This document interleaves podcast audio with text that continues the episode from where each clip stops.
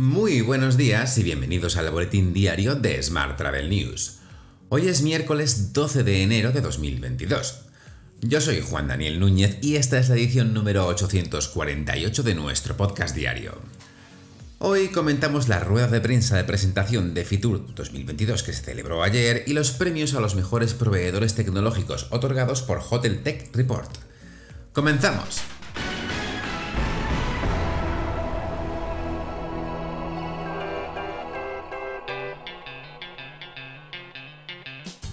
Como bien sabes, Fitur se celebrará entre el 19 y el 23 de enero y lo hará con la exigencia de certificado COVID europeo o test negativos, además de mascarillas FPPP2 y presencia en el metaverso. Según datos que maneja la organización, la edición de Fitur 2022 reunirá un total de 6.933 participantes con presencia de todas las comunidades autónomas, empresas y destinos de 107 países, 70 de ellos con representación oficial internacional, encabezados por República Dominicana, que este año participa como país socio de Fitur 2022. Como novedad, se presentará en primicia la instalación Elixa Experience Center, como parte del proyecto de IFEMA Madrid con el que irrumpe en el metaverso. Además, como cada año, FiturTech y acogerá cuatro foros simultáneos y especializados en el ámbito de la empresa, la gestión de destinos, la sostenibilidad y las tendencias de futuro, en los que se darán cita más de 200 ponentes del sector, entre ellos quien nos habla.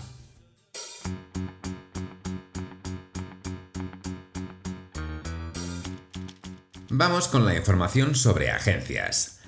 Tal y como recoge Business Insider, la pandemia ha vuelto a poner sobre la mesa la posibilidad de cobrar una comisión por asesorar al cliente de las agencias de viaje independientemente de que luego se contrate el servicio.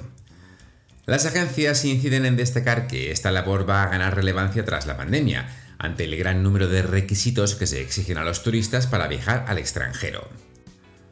Más asuntos. El proveedor y agregador de tecnología NDC EasyLink Limited se instala en España. Sus soluciones tecnológicas están destinadas a entregar contenido directamente de las aerolíneas a las agencias de viajes sin ninguna inversión o coste adicional. En otro orden de asuntos, Amadeus ha amortizado anticipadamente el bono emitido el 9 de febrero de 2021 por 500 millones de euros.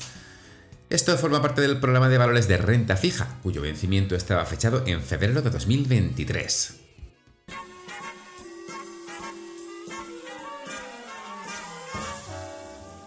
Hablamos ahora de transporte. Los aeropuertos de la red de AENA cerraron 2021 con un total de 119,95 millones de pasajeros.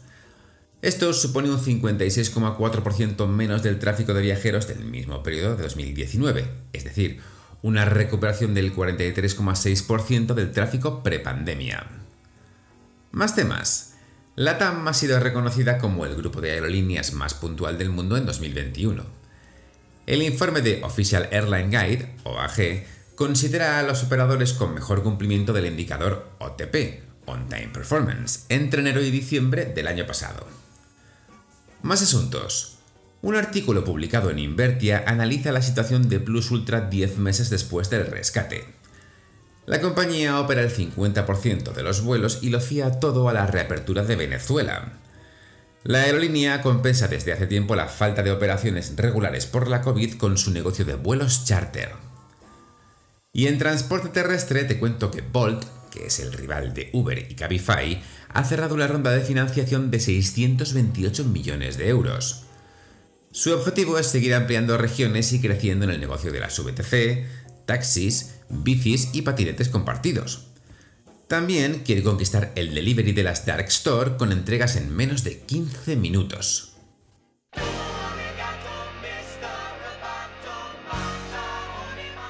Seguimos hablando de tecnología.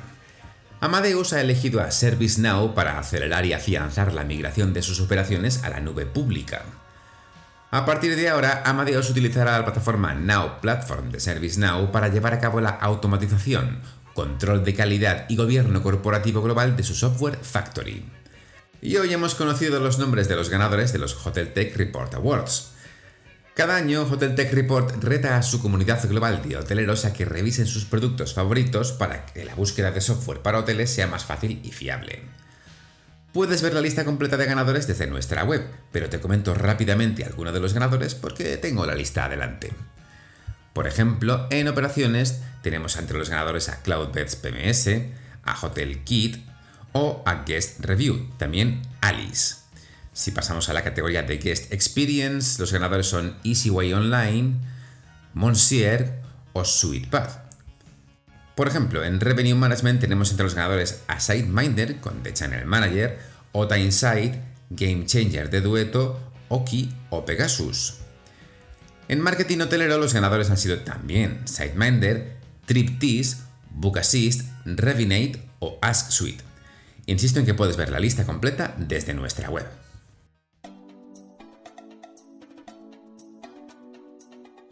Vamos con la información sobre destinos. Turismo lanza la primera convocatoria del programa Experiencias España dotada con 26 millones de euros. El plazo de presentación de solicitudes se abrirá el 15 de febrero de 2022 y contará con el apoyo de los fondos Next Generation. Más temas. Los Travel Video Marketing Awards también están abiertos para inscripciones hasta el 15 de enero. El circuito CIFT reúne los mejores festivales de cine de turismo del mundo para reconocer y premiar los mejores vídeos promocionales y campañas de destinos, productos y servicios turísticos de todo el mundo. Más asuntos. Francesc Colomer reafirma el liderazgo de Altea como destino turístico inteligente en la comunidad valenciana. El secretario autonómico de Turismo ha asistido en Altea a la entrega de la certificación como destino de TI que otorga el Instituto para la Calidad Turística Española. Este reconocimiento avala el compromiso de Altea para abordar proyectos innovadores en pro de la sostenibilidad y la competitividad.